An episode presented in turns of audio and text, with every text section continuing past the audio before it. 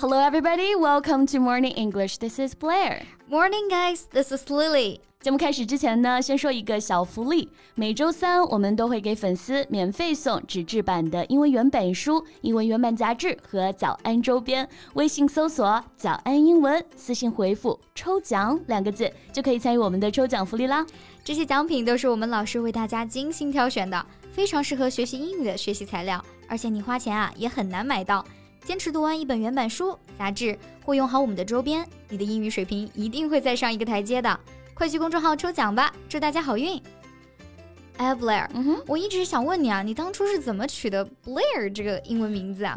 怎么了？这个英文名字有什么问题吗？没有没有，我就是觉得太适合你了，Like it's just so you。嗯，其实就是觉得简单又好听啊，就用它了。啊，I see。哎，那你呢？Lily 这个名字是怎么来的呀？Ah, uh, I like lilies. You know, the flower. okay, yeah, I see. That's simple. Actually, I do feel a person's English name can tell how the person is in some way.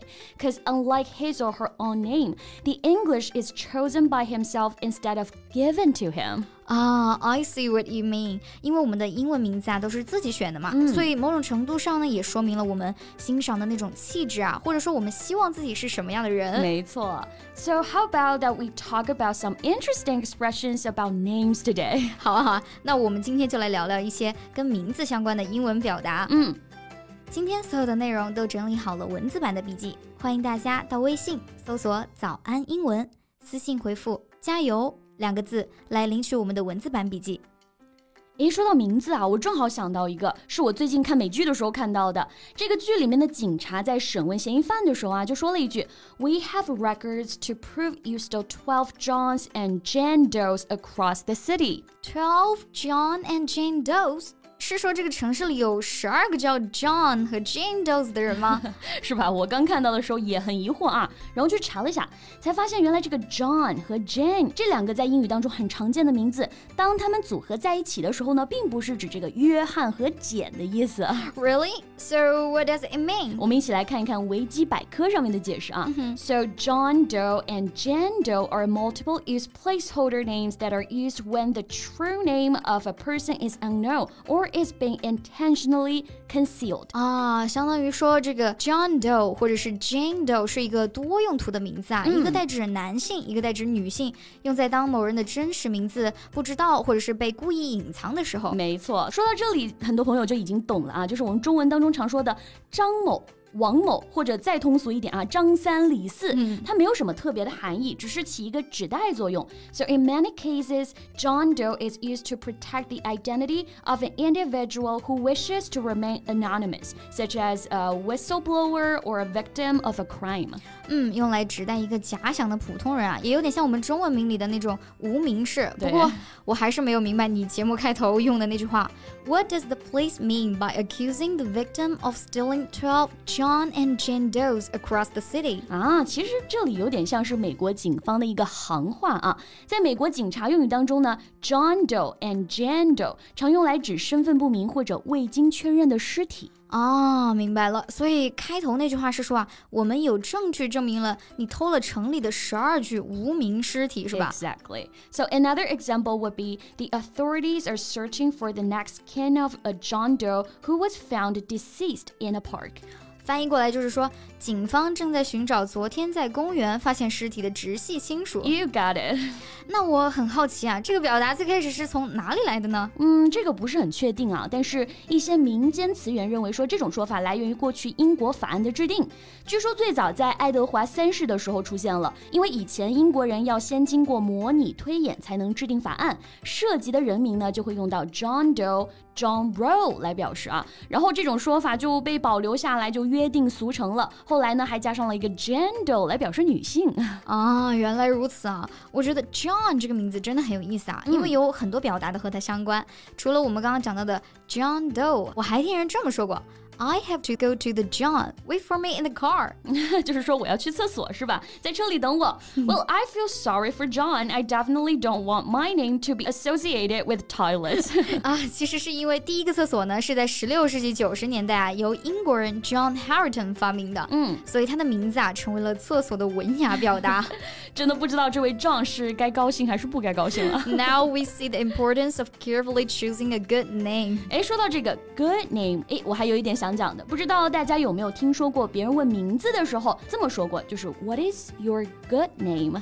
嗯，What is your good name？我之前跟第一次见面的外国人聊天的时候啊，就这么被问过。嗯，不过他不是说我的好名字是什么，它其实是一种礼貌的问询别人的名字的方式，相当于我们中文说的，哎，您尊姓大名啊？嗯，是不是很容易理解错啊？那除了这个 good name，another expression that is easy to misunderstand is pet name. Right. Pet name isn't necessarily the name of a pet. 它其实就相当于是我们说的 nickname. Right. For example, their father had pet names for all his family members. 就是说他们的父亲给所有家庭成员呢都起了个昵称。And in your case, your pet name from us would be Baby. 大家都喜欢亲切的称呼我们美丽的 Blair 老师叫 Baby 老师啊。这个昵称呢就可以说是我们给他的 pet name. Okay. To some extent, that is a household name nowadays too. 嗯，那可 不敢这么说啊。我离成为 household name 也就差个一万年吧。贝贝老师别这么谦虚啊，Modesty is your middle name。那这里的 household name 其实是指家喻户晓的人啊。For example。Yao Ming is a household name in China. 嗯，不过它不一定是指人啊。It is also used to marketing and advertising to describe a brand that has achieved a high level of brand awareness and recognition among consumers. Some examples would be like Coca-Cola, 可口可乐, McDonald's, 麦当劳, Google, 谷歌, and Microsoft, 微软. Well, that's good to know. I know, right? Well, 你刚刚还说了一句啊。 Modesty is my middle name, so this is also worth mentioning. 啊、uh,，Yeah, so be somebody's middle name 这个短语啊，它是用来指出某个人的突出个性啊。嗯，所以我刚刚其实就是说，谦虚是贝贝老师的一个大特点啊。 Here's another example sentence. Don't worry, I won't tell anyone. Discretion is my middle name. 这么说来，跟 name 这个单词有关的短语真的还是有很多的、啊，像这个 in all but name，还有 name is mud。哎，咱们一个一个来啊。先说这个 in all but name. What does it mean? It means that something is practically or effectively the same as something else, even though it is not called or officially recognized as such. 嗯，就是说那种实际存在，但是未获正式认可，只缺正式名分的情况，对吧？举个例子啊，说这个人呢，虽然没有正式的一个任命，但事实上他已经是经理了。You can say she is the manager in all but name. 嗯，那再来看下面这个，name is mud。 其实很好理解啊，就是形容一个人的名誉扫地了。嗯，举个例子，如果他今晚不出现的话，他的名声就完了。If he doesn't turn up tonight, his name will be mud. Well, I think that's enough expressions about names for today. 那大家的英文名字啊，有没有有趣的故事呢？欢迎在评论区跟我们分享哦。嗯，关于取名字的好玩经历啊，也欢迎在评论区告诉我们。最后再提醒大家一下，节目的所有内容我们都给大家整理好了文字版笔记，欢迎大家到微信。搜索“早安英文”，私信回复“加油”两个字来领取我们的文字版笔记。 So thank you so much for listening. This is Blair. This is Lily. See you next time. Bye. This podcast is from Morning English.